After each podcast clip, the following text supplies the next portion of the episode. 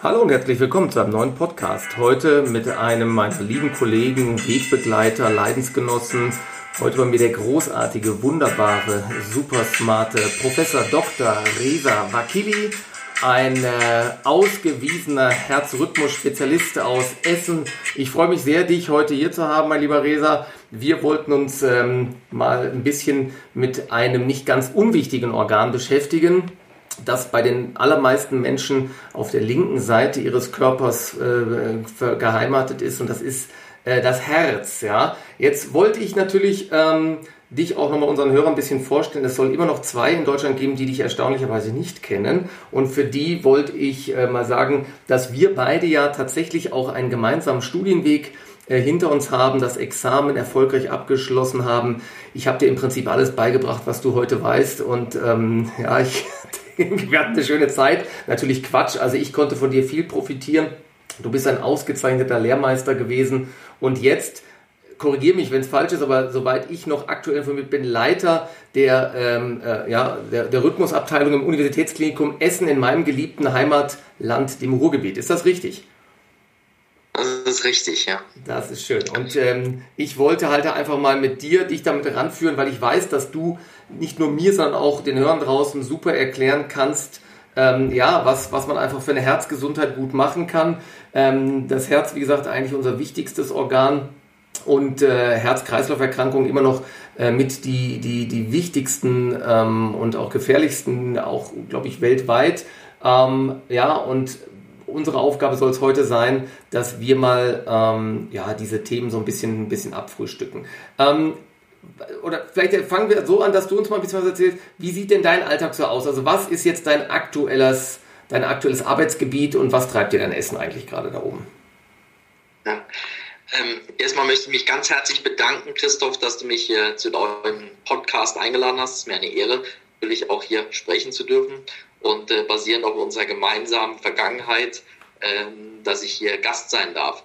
Ähm, wie gesagt, du wusstest schon früh, dass mein äh, dass meine Passion für das Herz schlägt und für den Rhythmus des Herzens. Und deswegen habe ich mich ja in meiner Ausbildung primär dem Herzrhythmus und den Herzrhythmusstörungen gewidmet, dass ich wirklich versuche, dass das Herz weiterhin im Takt schlägt und die Herzrhythmusstörungen aktiv zu bekämpfen. Und äh, nachdem ich mich darauf spezialisiert habe, hat mich ja mein Weg von München, äh, vom Universitätsklinikum Großhadern hier ans Westdeutsche Herzengefäßzentrum nach Essen ins Ruhrgebiet ähm, verschlagen, wo ich ähm, jetzt die ähm, den Bereich der ähm, Rhythmologie und der Device-Therapie leite und das jetzt seit über dreieinhalb Jahren und hier ähm, den Schwerpunkt der Herzrhythmustherapie aufgebaut habe, hier in Essen am, am Universitätsklinikum.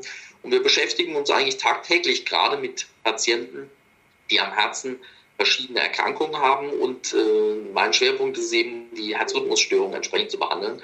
Und äh, man muss allerdings sagen, dass ähm, alle Herzerkrankungen eigentlich ineinander übergehen. Ja? Die eine begünstigt die andere. Das heißt, Patienten mit Herzschwäche haben eine Neigung dazu, Herzrhythmusstörungen zu entwickeln. Und Patienten, die Herzrhythmusstörungen haben, haben zum Beispiel eine Neigung, auch Herzschwäche zu entwickeln. Und was im allem übergeordnet natürlich steht, ist die koronare Herzerkrankung, die Verkalkung der Herzkranzgefäße, die die meisten Leute als in dem Endstadium kennen als Herzinfarkt. Das heißt, wenn dann ein Kranzgefäß zugeht, ein Herzkranzgefäß, was den Herzmuskel mit Sauerstoff versorgt, dann kommt es zum Herzinfarkt und das ist dann meistens häufig das erste Ereignis, wo die Leute das spüren. Und auch diese Erkrankung geht einher mit Herzschwäche und Herzrhythmusstörung, sodass wir eigentlich hier im Herzzentrum alle Arten von Herzerkrankungen behandeln.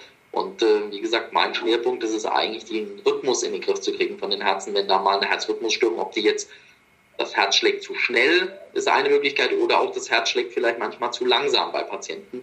Und äh, dementsprechend widme ich das, das Herz richtig schlägt, in der richtigen Geschwindigkeit schlägt und im Takt schlägt. Okay, also der Herzrhythmus, das wissen wir ja alle, ja, der sollte einigermaßen anständig und adäquat sein und du bringst ihn entweder von zu schnell wieder ins Gleichgewicht oder von zu langsam ins Gleichgewicht. Doch bis wir dahin kommen, ähm, wie man das macht und was es da für unglaubliche Technologien äh, heute auch im Digitalzeitalter gibt, würde ich gerne einfach mal ähm, auf den Start hin. Koronare Herzkrankheit, okay, das klingt jetzt auch schon wieder so ein bisschen ähm, äh, professionell. Das heißt, dahinter steckt doch jetzt mal ganz banal gesprochen die Arteriosklerose, also auch die Gefäßverkalkung. Das heißt, das Gefährliche an dieser Geschichte ist ja auch, dass man eigentlich erst dann äh, Symptomatiken spürt, wenn äh, das Kind schon so halb im Brunnen gefallen ist, also ähm, eigentlich auch schon signifikant die Gefäße geschädigt sind. Ähm, gibt es denn irgendwas Klassisches, woran jetzt ein Patient erkennt, oh, da stimmt irgendwas mit der Pumpe nicht? Oder weswegen, mit welchen Problemen und Beschwerden kommen denn die Leute zu dir? Ich meine, erst wenn es wahrscheinlich schon zu spät ist, aber auch so im Frühfeld. Was äh, ist da aus deiner kardiologischen Sicht so das, was ihr am häufigsten seht? Ganz wichtig ist, ähm, im Alltag zu realisieren, wenn irgendwelche Belastungsstufen ähm, nicht mehr äh, entsprechend erreichbar sind. Das heißt, wenn ich eine Einschränkung der körperlichen Belastbarkeit spüre, die limitiert ist klassischerweise bei der koronaren Herzerkrankung durch Brustschmerzen oder durch einfach Luftnot. Ich frage immer meine Patienten oder die, was, was führt die Patienten an ihr? Dann sagen die, ja, wissen Sie, Herr Doktor, ich wohne Klassiker, ich wohne im dritten Stock und wenn ich dann die Einkaufstaschen hochtrage, das ging früher am Stück. Mittlerweile muss ich auf der zweiten Etage anhalten, weil ich es nicht mehr schaffe. Dann frage ich immer, warum schaffen Sie es denn nicht mehr? Und dann frage ich, sind es die Beine, ist es die Kraft, ist es die Luft? Und dann kommt so ein bisschen raus, nee, ich habe da so ein enge Gefühl auf der Brust, als würde es mir den Brustkorb zusammenschnüren oder ein anderes klassisches Beispiel, als würde so ein, so ein Sack Zement auf meiner Brust liegen und da würden Steine auf dem Brustbein liegen. Und dann fragt man immer, haben Sie denn auch Schmerzen? Dann sagen die häufig, ja, das zieht mir dann so in die link, ganz klassisch linke Schulter, linke Arm. Ja, der eine mag an ein orthopädisches Problem denken, aber wenn man ein gewisses Alter auch hat und gewisse Risikofaktoren hat, dann muss man auch an das Schlimmere denken und das ist natürlich auch die koronare Herzerkrankung. Darf ich, darf ich da ganz kurz dazwischen gehen mit, wenn du sagst Risikofaktoren, was sind denn da ähm, klassische Risikofaktoren oder worauf müssen denn die Leute da draußen jetzt achten, damit sie ihr Herz lange im Rhythmus und geschont halten können? Ja, also klassische Risikofaktoren, äh, muss man sagen, hoher Blutdruck, das ist das häufigste. Wenn man bekannten hohen Blutdruck hat, dann ähm, ein sogenannter Diabetes, also eine Zuckererkrankung. Ja, das ist ein klassischer Risikofaktor. Rauchen. Das Gesündeste, was man nicht, uh. was man machen kann fürs Herzen, ist einfach nicht rauchen. Also ja, nicht rauchen ist, ist viel so schwer. als ja, ja, ich weiß, aber es ist das Einfachste. Sie müssen nicht irgendwie Ernährung umstellen, Sport machen. Wenn Sie rauchen und einfach aufhören zu rauchen, dann haben Sie die größte Risikoreduktion schon geschafft. Gibt es da eine Zahl? Kannst du da was reinschmeißen? Äh, wenn ich jetzt mit dem Rauchen aufhöre, wie erhöhe ich dann meine, meine Chancen, dass ich herzgesund bleibe? Oder andersrum gefragt, ähm, wie erhöht das Rauchen mein Risiko für Herz-Kreislauf-Erkrankungen?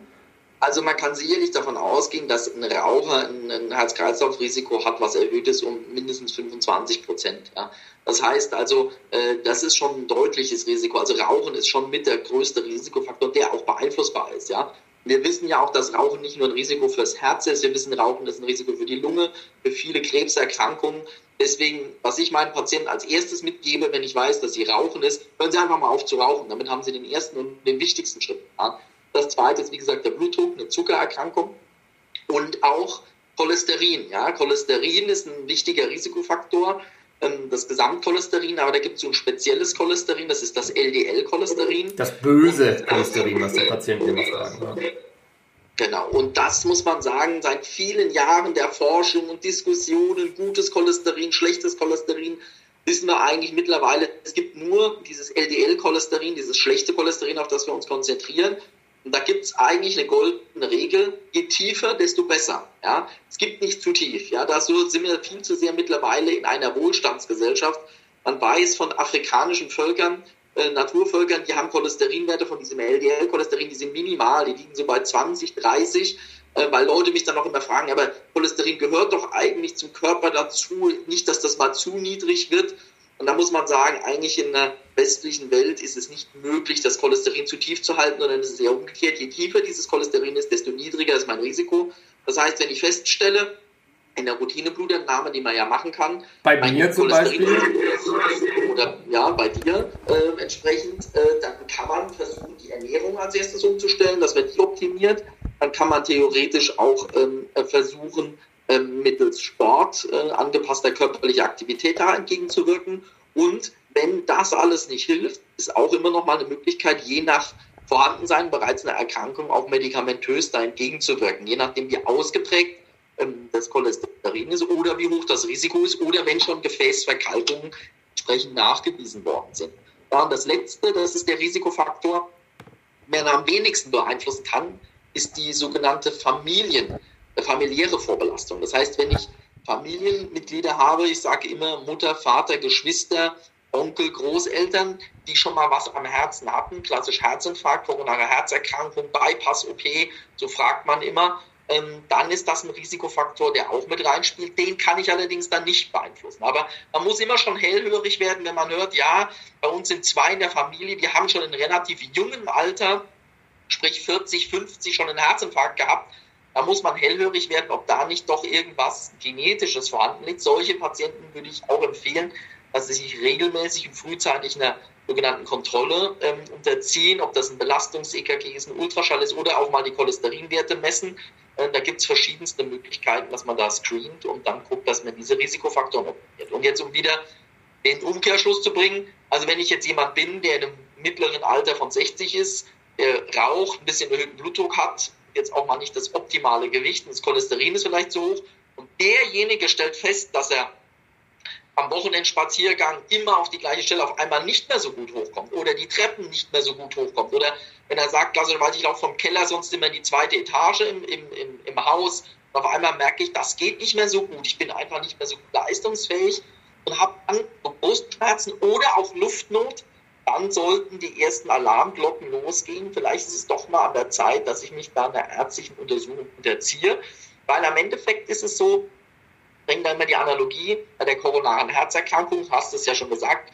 Es gibt drei Hauptgefäße, die das Her den Herzmuskel mit Sauerstoff versorgen. Das ist die sogenannte Benzinzufuhr, kann man sagen, ja, die, die, die Energiezufuhr für den Herzmuskel. Und wenn die verkalkt sind, dann kommt halt einfach nicht mehr so viel Blut durch. Und wann merke ich das am allermeisten? Natürlich, wenn der Bedarf des Herzmuskels an Sauerstoff am höchsten ist. Und das ist leider eine Belastungssituation. Das heißt, das Klassischste, wo man immer aufmerksam, machen, aufmerksam sein muss, ist, wenn ich unter Belastung Beschwerden kriege, ist es immer ein Warnhinweis, dass was es am Herzen ist. Wenn die Patienten sagen, ich bin in Ruhe abends, ich liege im Bett und auf einmal sticht es mir so ins Herz, da werde ich gar nicht so, bin ich gar nicht so, äh, ich gar nicht so bedenken.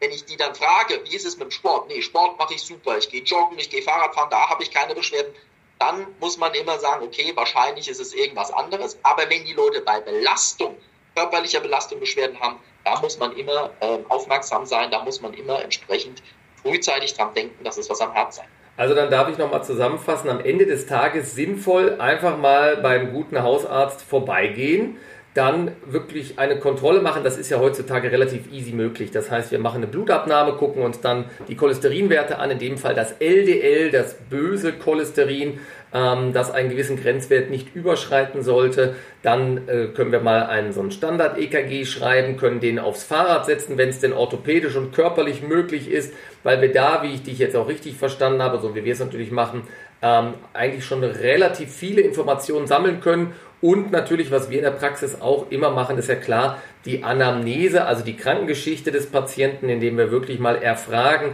hat er familiär schon Probleme mit dem Herzen? Gibt es irgendwelche anderen Erkrankungen, die wir gerade von dir gehört haben, die Risikofaktoren darstellen könnten?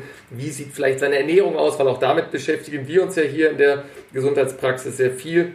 Und es ist immer wieder auch erstaunlich, was wir da lesen, was die Leute quasi äh, tatsächlich so zu sich nehmen. Das führt uns dann wieder dahin, dass du ja auch schon richtig sagtest, dass es uns eigentlich zu gut geht, wenn man das so sagen kann. Das heißt, wir können ja, wenn wir wollen, 24-7 äh, uns äh, ernähren in jeder Art und Weise. Ähm, rund um die Uhr äh, mit ordentlich Zucker. Das heißt, wir haben eigentlich ein permanentes Überangebot auch und ähm, damit füttern wir ja schon mal einen dieser Risikofaktoren. Das heißt, da könnte man loslegen ab einem gewissen Alter. Ab wann würdest du sagen, ist es denn relevant, wenn ich jetzt in der Familie keine Probleme habe, ähm, nutze ich dann trotzdem schon diesen Check-up, was, was ich ja empfehle, aber so ab der Herzgesundheit, ab welchem Alter würdest du sagen, ähm, sollten auch vermeintlich gesund lebende Patienten ohne eine familiäre Vorgeschichte sich denn mal so abchecken oder durchprüfen lassen, um zu wissen, wo sie stehen? Also ich glaube, ab 60 ist es definitiv sinnvoll. Das ist ein Alter, wo entsprechend da die häufigen Erstmanifestationen auch stattfinden. Ist es da nicht zu spät? Darf ich da dazwischen gehen mit 60? Also ich würde sagen, ab 60 ist es auf jeden Fall sinnvoll. Da würde ich es auf jeden Fall empfehlen. Aber äh, man hat schon in den letzten Jahren gesehen, aufgrund der veränderten Entwicklung unserer Gesellschaft, dass wir viele Fälle schon in die Erstmanifestation ab 50 haben. Also deswegen würde ich schon sagen, ab 50 äh, kann man das sehr gut machen. Ab 60 sollte man das machen. Ab 50 kann man es gut machen, ja, weil man ähm, ja diesen Zustand, der dann mit 60 eintritt, noch vielleicht positiv beeinflussen. Also ich sage meinen Patienten immer, das ist wie bei der Darmvorsorge ungefähr, so ab 50 äh, macht schon Sinn, da ähm, mal nachgucken zu lassen, einmal zu überprüfen, das kostet ja auch nicht viel. Und mit 60 sollte man auf jeden Fall einmal so ein Checkup gemacht haben damit man rechtzeitig noch eingreifen kann. Weil das Endstadium, von dem wir auch vorhin schon gesprochen haben, ist dann eben nicht, äh, oder ein, eine mögliche Komplikation ist dann nicht irgendwann, dass ich das spüre bei Belastung, dass es, dass es eng wird, sondern das Endstadium kann auch ein Herzinfarkt sein, ja, so dass das Gefäß komplett zu ist, dann der Herzmuskel dahinter gar keinen Sauerstoff mehr bekommt und dann abstirbt. Und so ein Ereignis möchte man natürlich grundsätzlich vermeiden und verhindern. Deswegen schadet eine rechtzeitige Vorsorge nicht. Also ab 50 sinnvoll, ab 60 auf jeden Fall mal machen. Da würde ich dann auch dazu sagen, wie du schon gerade sagtest, dieses Ereignis Infarkt wollen wir ja nicht haben, aus vielerlei Gründen, weil es ja immer noch, ähm, da musst du mir helfen, Zahlen liegen mir nicht vor, aber natürlich immer noch eine sehr äh, äh, komplikationsreiche Geschichte sein kann. Und da rede ich jetzt natürlich auch vom Versterben der Patienten. Das heißt, wir haben zwar natürlich gute Möglichkeiten, auch in gut besiedelten und gut ausgestatteten Regionen Deutschlands, aber ein Infarkt, ich weiß nicht, von zehn Infarkten sind wie viele tödlich oder kann man da eine Zahl nennen? Ja, das kommt ein bisschen drauf an, äh, wie schnell man ein Krankenhaus erreicht. Ja. Sobald man ein Krankenhaus erreicht, dann hat man das Schlimmste schon hinter sich gebracht. Die meisten Infarkte, die tödlich enden, sind die, die eben nicht mehr ins Krankenhaus kommen. Deswegen auch immer bei Beschwerden immer relativ schnell den Notarzt verständigen. Aber wir haben im Jahr so zwischen 50 bis 100.000 Fälle von plötzlichen Herztod und mhm. einem großen Teil ist sicherlich einem akuten Herzinfarkt zuzuschreiben, wo man sagen kann, die Patienten haben dann entsprechend äh, ähm, Sauerstoffmangel, der Herzmuskel ähm, äh, geht, äh, geht rein plötzlich in, in, in einen Vorgang des Sterbens über und dann gibt es auch tödliche Herzrhythmusstörungen. Also wir sind schon mit die größte, das ist schon mit der größte Grund für ähm, Versterben, vor allem beim, äh, bei Männern, ja, ist, ähm, ist der Myokardinfarkt bzw. der plötzliche Herztod. Das heißt, ähm, das sind schon Dinge, da sollte man Warnzeichen, gerade wenn man über 50 ist, sollte man frühzeitig ernst nehmen und dann auch vom ähm, entsprechenden Arzt des Vertrauens abklären lassen, dass man wirklich sagt, okay, wie ist denn eigentlich mein Risiko? Habe ich denn ein Risiko oder ein Belastungs-EKG schadet nicht? Muss man ganz ehrlich sagen, wir haben jetzt sehr viele Methoden mittlerweile, um da auch frühzeitig vielleicht was zu erkennen. Ja, grundsätzlich muss man auch sagen, es gibt die Möglichkeit, wenn jemand sicher gehen will, auch mal eine Bildgebung zu machen. Das spricht mal so ein CT, einfach mal zu gucken, ist da was verkalkt, ja oder nein. Das kann man ab gewissem Alter auch gut machen. Das ist nicht mal invasiv, sondern dass man sagt, man muss nicht eine Herzkatheteruntersuchung unterziehen.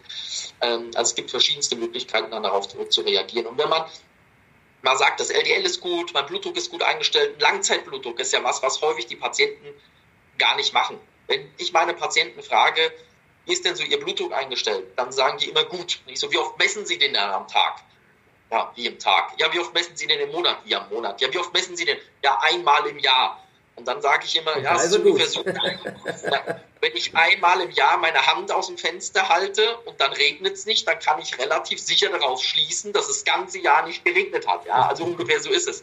Deswegen sage ich meinen Patienten immer, es ist sehr wichtig, dass man einmal äh, vielleicht auch mal eine Langzeitblutdruckmessung macht und vielleicht einmal entsprechend ähm, äh, beim Hausarzt äh, so eine Untersuchung machen lässt. Ja? Und äh, ähm, das gibt auch ein Langzeit-EKG, Herzrhythmusstörungen, die nächtlich auftreten oder der allgemeinen auftreten, die man gar nicht spürt, weil man im Alltag ist, können auch mal ein Warnzeichen sein. Das heißt, so ein Langzeit-EKG, ein Langzeitblutdruck und mal so ein Belastungs-EKG sind alles Dinge. Und wenn die alle negativ sind, das LDL gut, gut eingestellt ist, ich nicht rauche, kein Hinweis für einen Diabetes vorliegt, was man auch ja mittlerweile mit einer guten Name gut messen kann, ob da vielleicht eine diabetische Stoffwechsel, dann hat man auch mal zumindest mal das Gefühl, okay, meine Risikofaktoren sind gering, ich muss mir jetzt keine großen Sorgen machen.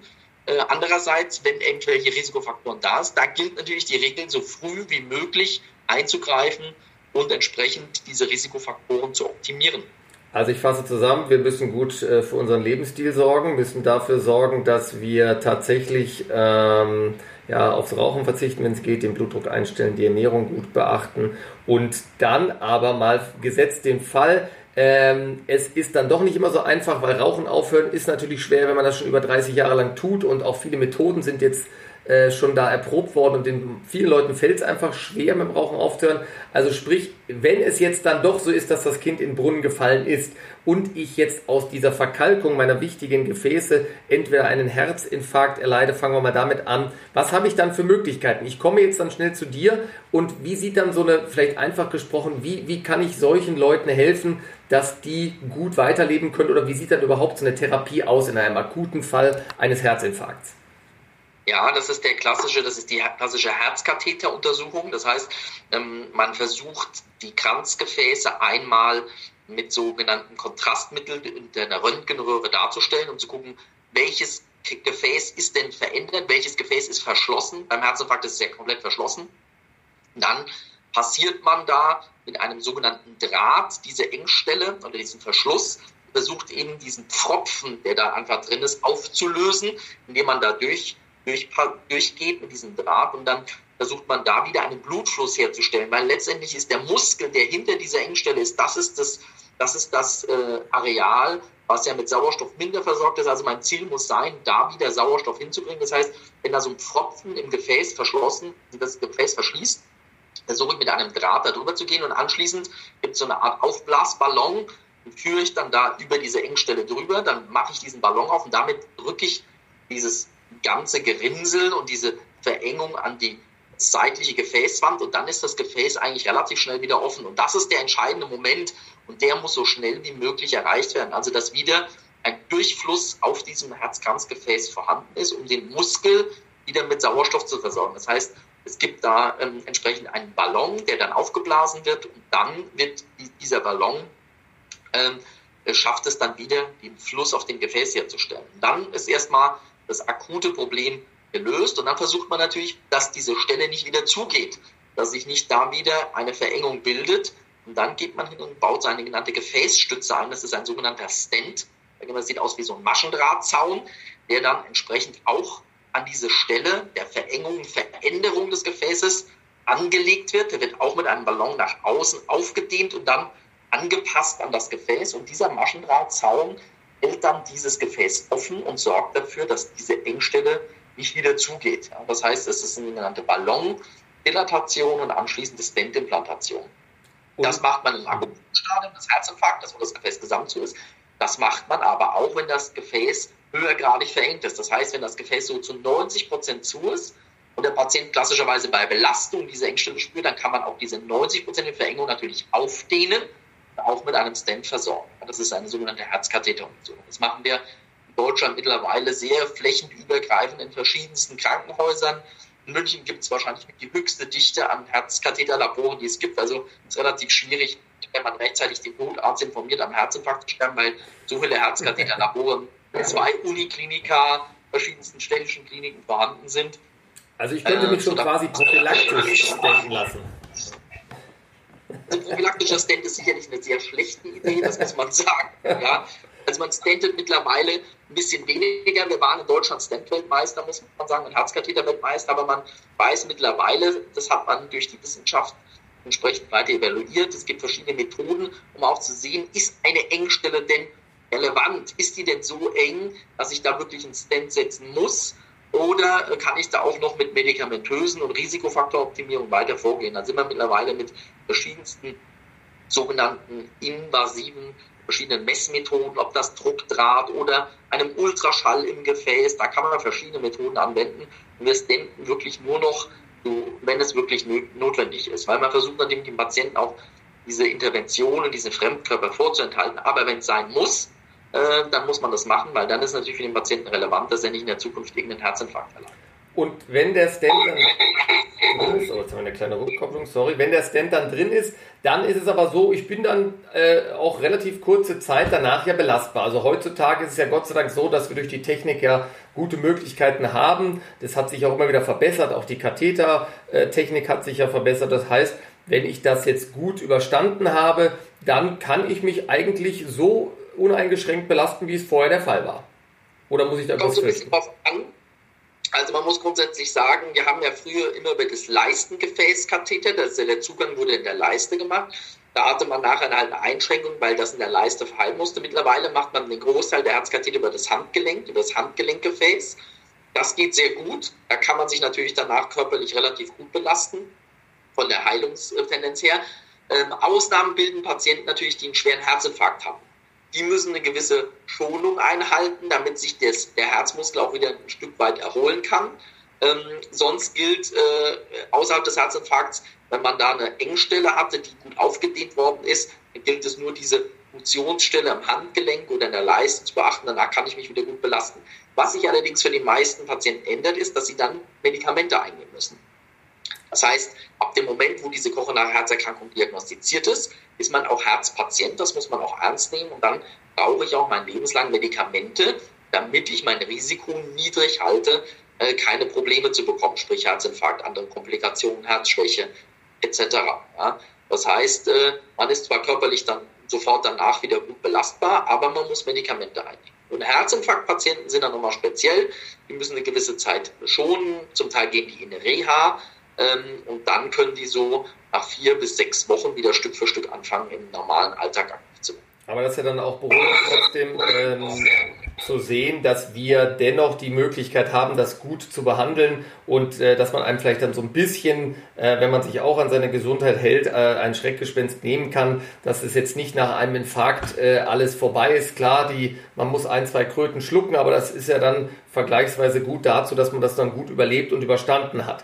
Worauf ich äh, noch abschließend auch noch gerne eingehen würde, wir haben ja gesagt, aus diesen Gefäßverkalkungen können mehrere Dinge entstehen, was ja auch noch relativ häufig ist und gerade jetzt auch durch Stress und ja, viele Belastungen, die wir jetzt gerade in dieser Pandemie auch erleben, häufig bei mir jetzt reinschneit und vorkommt, sind diese Dinge, von denen du auch kurz berichtet hast, ähm, die vielleicht jetzt nicht auf einen akuten Infarkt oder auf eine, eine Herzproblematik äh, im engeren Sinne hindeuten, aber äh, viele Patienten berichten auch über sogenannte Herzrhythmusstörungen oder dass sie sagen, mein Herz schlägt unregelmäßig oder schnell oder es hat mal Aussetzer. Ähm, was kann man denn da, ich meine, da bin ich natürlich jetzt hier auf deiner, auf deinem, auf deinem äh, äh, Lieblingsgebiet. Ähm, wie sieht es denn da aus?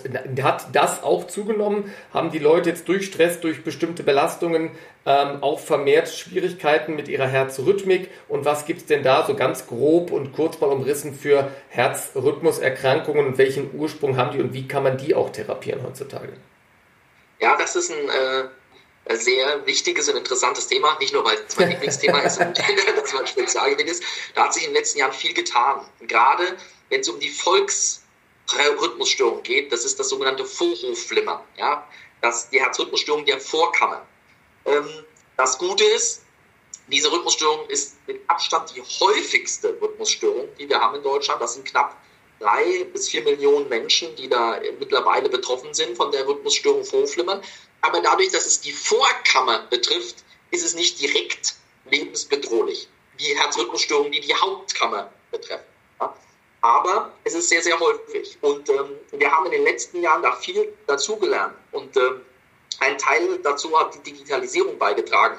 Mittlerweile hat ja jeder ein Smartphone, es gibt die Apple Watch und es gibt so viele digitale Tools, die mittlerweile ein EKG ableiten können. Und wir stellen fest, dass eigentlich noch mehr Leute Vorflimmern haben, als wir es noch, als wir es dachten. Durch die modernen Devices. Ganz genau. Die Leute die spüren irgendwie was und auf einmal schreiben die regulär äh, so ein EKG oder so ein Einkanal-EKG. Auf einmal steht da drin in, in, dem Apple, in der Apple Watch, das EKG könnte Vorflimmer sein. Bitte äh, konsultieren Sie Ihren Arzt, damit er das verifiziert. Und äh, wir wissen mittlerweile, dass wenn Leute über 65 Jahre alt sind, jeder dritte der über 65-Jährigen in seinem Leben Vorflimmern entwickeln wird. Das heißt, wenn man drei 55-Jährige hat, dann kann ich jetzt schon sicher sagen, einer von den dreien wird Vorflimmern bekommen. Und vor zehn Jahren war das noch einer von vier. Und das ist, ein, ist natürlich eine Entwicklung, ähm, die unserer der Gesellschaft geschuldet ist und so ein bisschen auch der demografischen Entwicklung, weil natürlich die Leute mittlerweile älter werden, ja, und mit den Herzerkrankungen älter werden. Und dann äh, sind wirklich einer von dreien der über 55-Jährigen, die dieses Vorflimmern hat. Und Vorflimmern ein großes Problem. Es ist zwar direkt nicht lebensbedrohlich, aber Patienten, die Vorflimmern haben, haben häufig ein erhöhtes Risiko für einen Schlaganfall. Das heißt, wir müssen diese Patienten rechtzeitig identifizieren und dann frühzeitig mit einer sogenannten Blutverdünnung mit ähm, therapieren, damit ich später keinen Schlaganfall kriege. Und jeder weiß aus dem Alltag, aus Familie und Bekannten, ein Schlaganfall ist natürlich kein Spaß. Wenn man so ein, ein Ereignis hinter sich hat, dann ist das Leben für immer signifikant dadurch beeinflusst. Und äh, wir haben mittlerweile gelernt, dass wir Risikopatienten hier rechtzeitig screenen müssen. Das heißt, auch solche Patienten, wenn sie über 65 sind und die gleichen Risikofaktoren, sprich hoher Blutdruck, Diabetes, eine familiäre Belastung haben, sollten die sich regelmäßigen EKG-Kontrollen ähm, ähm, unterwerfen, dass man wirklich sagt, okay, ich mache mal so ein EKG oder wenn Sie so eine Watch haben und dann regelmäßig aufzeichnen, dann sollten Sie mit den EKGs, wenn da was auffällig ist, regelmäßig zum Hausarzt gehen und Sie überprüfen lassen, Herr Doktor, ist das was Gefährliches, ja oder nein? Und auch hier haben wir gelernt, das ist ganz interessant, weil wir da die ganze Zeit drüber gesprochen haben, und das hat sich im letzten Jahr massiv verändert, dass das Optimieren von sogenannten Lifestyle-Faktoren ganz, ganz wichtig ist. Also da ist jetzt mittlerweile eine ganz starke Empfehlung bei Patienten, die diese Herzrhythmusstörung haben, zu sagen, aufhören zu rauchen, Übergewicht optimieren, körperliche Aktivität anpassen, Ernährung anpassen, erhöhten Blutzucker therapieren, ein Schlafapnoe-Syndrom, Leute, die häufig nachts schnarchen oder sind übergewichtig sind, wo die Frau sagt, mein Gott, ich kann nachts nicht schlafen, der muss im anderen Zimmer schlafen, ja, weil der immer so schnarcht. Gibt es übrigens aber auch bei Frauen das Schlafapnoe-Syndrom, also Danke. Männer sind schuld. Ähm, das sind Dinge, die man heutzutage früh screenen muss und die man optimieren muss. Und gerade diese sogenannten Lifestyle-Modifikation mit Sport, Ernährung, Blutdruckoptimierung, Hyperglykämie, sprich den Blutzucker einstellen, das wissen wir, ist extrem wichtig für Patienten, dass sie A, kein Vorflimmern bekommen, aber B, auch das Vorflimmern, wenn es mal da ist, nicht, äh, nicht schlimmer wird. Das fängt an mit so Episoden von Herzstolpern. Die sagen auf einmal, mein Puls schlägt so unrhythmisch und meistens spüren die, die sind nicht mehr ganz so leistungsfähig. Das heißt, ich frage immer, wie ist es denn? Ja, es geht nicht mehr ganz so gut. Also so 20% Leistungseinbuße, können aber auch das Alter sein. Ja, kann das Alter sein, kann aber auch die Herzrhythmusstörung sein.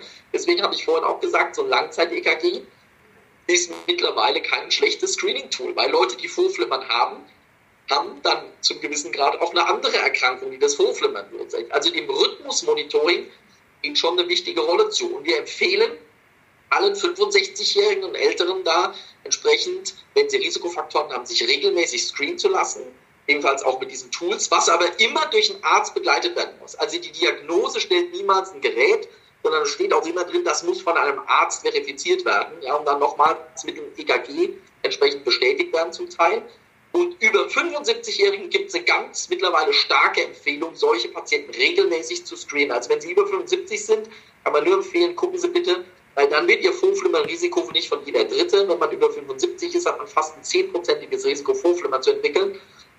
Und dann hat man auch ein hohes Schlaganfallrisiko. Also da empfehle ich wirklich den Patienten, wenn sie so Herzstolpern spüren, wenn sie so Herzrhythmusstörungen in der Familie haben, wenn sie Risikofaktoren haben, da rechtzeitig auch hier äh, an eine EKG-Abklärung denken, vielleicht sich auch für so ein Smartphone so ein Gerät zu kaufen, um da zu screenen. Ja, da kann man, gibt es für 90 Euro, kann man sich bestellen für das Handy ähm, so eine Art Einkanal-EKG, um mal zu sehen, schlägt das Herz denn rhythmisch, nicht rhythmisch, ja. Die Apple Watch ist natürlich da ganz besonders ähm, weiter, aber das ist natürlich auch viel Geld, was man dafür ausgeben muss. Am Ende ist es dann natürlich wichtig, den Arzt aufzusuchen, aber diese Herzrhythmusstörungen werden immer mehr. Das ist auch eine Folge unserer Wohlstandsentwicklung. Und diese Herzrhythmusstörungen haben dann auch Folgen wie äh, Herzschwäche, Schlaganfall etc. Und wenn man dann dieses einmal diagnostiziert hat, dann muss man auch dementsprechend äh, frühzeitig eingreifen. Das wissen wir mittlerweile auch, weil nur wenn man frühzeitig eingreift, kann man die Prognose verbessern. Wenn man zu lange wartet, werden die Herzrhythmusstörungen schlimmer, verschlimmern sich, werden mehr und dann sterben die Leute auch mehr. Das weiß man mittlerweile durch neueste Studien aus dem letzten Jahr. Wenn man Vorflimmern, Herzrhythmusstörungen hat, ist eine frühzeitige Therapie auch prognoserelevant. Das heißt, rechtzeitig erkennen ist das eine, und wenn man es rechtzeitig erkannt hat, früh therapieren. Ja, also sehr, es muss ja nicht unbedingt die Apple Watch sein, es können ja auch andere Hersteller sein, die das wahrscheinlich natürlich genauso drauf haben. Also sprich, da hat sich schon im Digitalen was getan.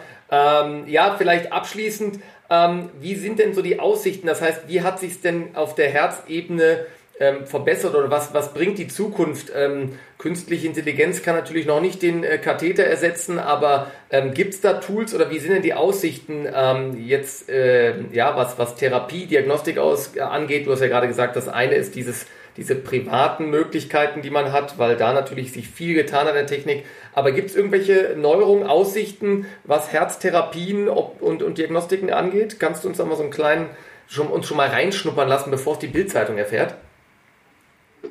Ja, ja, es ist also da ist einiges äh, angehen. Ja, gerade dein Schlagwort künstliche Intelligenz spielt eine richtige Rolle.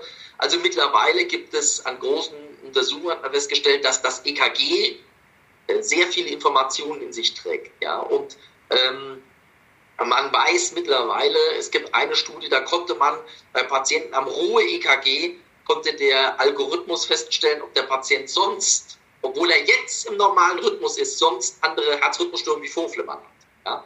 Das heißt, du hast ein Ruhe-EKG eines Patienten, äh, was ja ganz wenig Aufwand ist. Es tut nicht weh, es kostet nicht viel Geld, es ist kein großer Zeitaufwand. Und dann konnte die künstliche Intelligenz feststellen, ist das ein Patient, der schon mal Vorflimmern hatte oder nicht.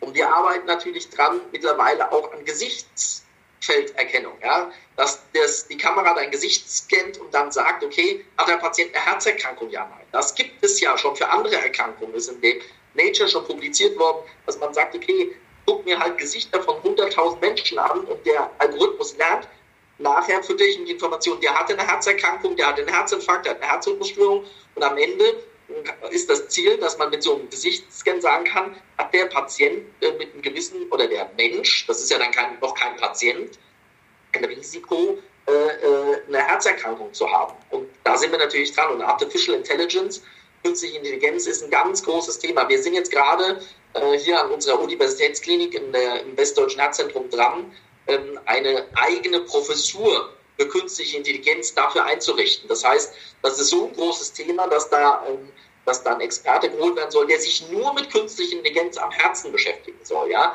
Dass wir da gucken, dass wir frühzeitig Patienten äh, erkennen, rausfischen, bevor das Problem entstanden ist und rechtzeitig sogenannte präventive Maßnahmen ergreifen. Also Herzrhythmus, EKG-Screening, Gesichtsfeld-Screening, das sind so Dinge und auch Biomarker. Man ist natürlich immer ein Blutentnahmen, dass man das sind eine wichtige Marke, wo man erkennen kann, ob ein Herz ein Problem hat oder nicht. Also da sind wir dran. Und ich bin fest davon überzeugt, wenn man sich das ansieht, wenn man in zehn Jahren von heute sich das anguckt, dann wird das so sein, dass ein Patient sein, einmal sein EKG analysieren lässt, sein Gesicht scannen lässt und dann wird man mit einer hohen Wahrscheinlichkeit sagen, okay, hat er ein Herzproblem, hat er kein Herzproblem, den müssen wir uns frühzeitig angucken oder nicht. Also man wird einiges sich tun äh, in dem Bereich und dem EKG wird sicherlich eine große Rolle diesbezüglich zukommen. Auch das ist ja schon ein Punkt, wo man sagen kann, wo der Hausarzt die erste Anlaufstelle ist, EKG machen, einmal aufgucken und da werden die Algorithmen immer besser werden und irgendwann wird es einfach nur heißen, okay, äh, mit einer 50-prozentigen Wahrscheinlichkeit, 80-prozentige Wahrscheinlichkeit oder auch das Gute, 90-prozentige Wahrscheinlichkeit, dass nichts ist. Ja? Also da sind wir dran und das wird die Wissenschaft in den nächsten 10 bis 20 Jahren bearbeiten, dass wir da hinkommen. Pulswelle ist übrigens auch was, fällt mir jetzt gerade ein, die Pulswellengeschwindigkeit. Man weiß ja mittlerweile schon von, von, von, ähm, auch von den Smartphones, dass man die Fingerkuppe auf die Kamera legen kann und dann mittels... Wie du hörst, Resa, ich sehe, es ist unendlich viel, aber unsere Sendezeit ist jetzt quasi schon äh, gegen Ende. Ich sage vielen Dank, dass du heute mein Gast warst, ja, uns da super Einblicke ja, in deinen aktuellen Alltag gegeben hast und dass wir einfach mal schauen, ja, was, was bringt uns die künstliche Intelligenz. Hoffentlich macht sie uns nicht frühzeitig arbeitslos, uns beide, aber ich glaube, uns wird es immer noch brauchen, um zumindest dann auch mit dem Patienten gemeinsam durch äh, dick und dünn zu gehen. Ich sage vielen Dank, wünsche dir weiterhin alles Gute.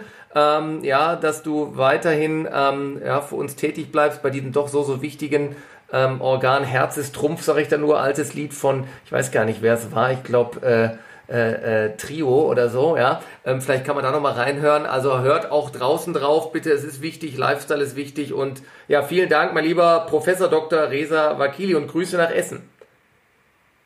Lieber Christoph, vielen Dank, dass ich dabei sein dürfte. Zu, viele Grüße zurück in meine alte Heimat München. Und äh, ich hoffe, dass unsere Herzen äh, weiterhin im Takt schlagen und bald auch wieder ohne Corona gemeinsam. Mein Danke Lieber, dir. Alles Gute. Alles Gute und dem Podcast natürlich alles Gute. Und vielleicht hören wir uns mal irgendwann wieder in der Zukunft. Hundertprozentig.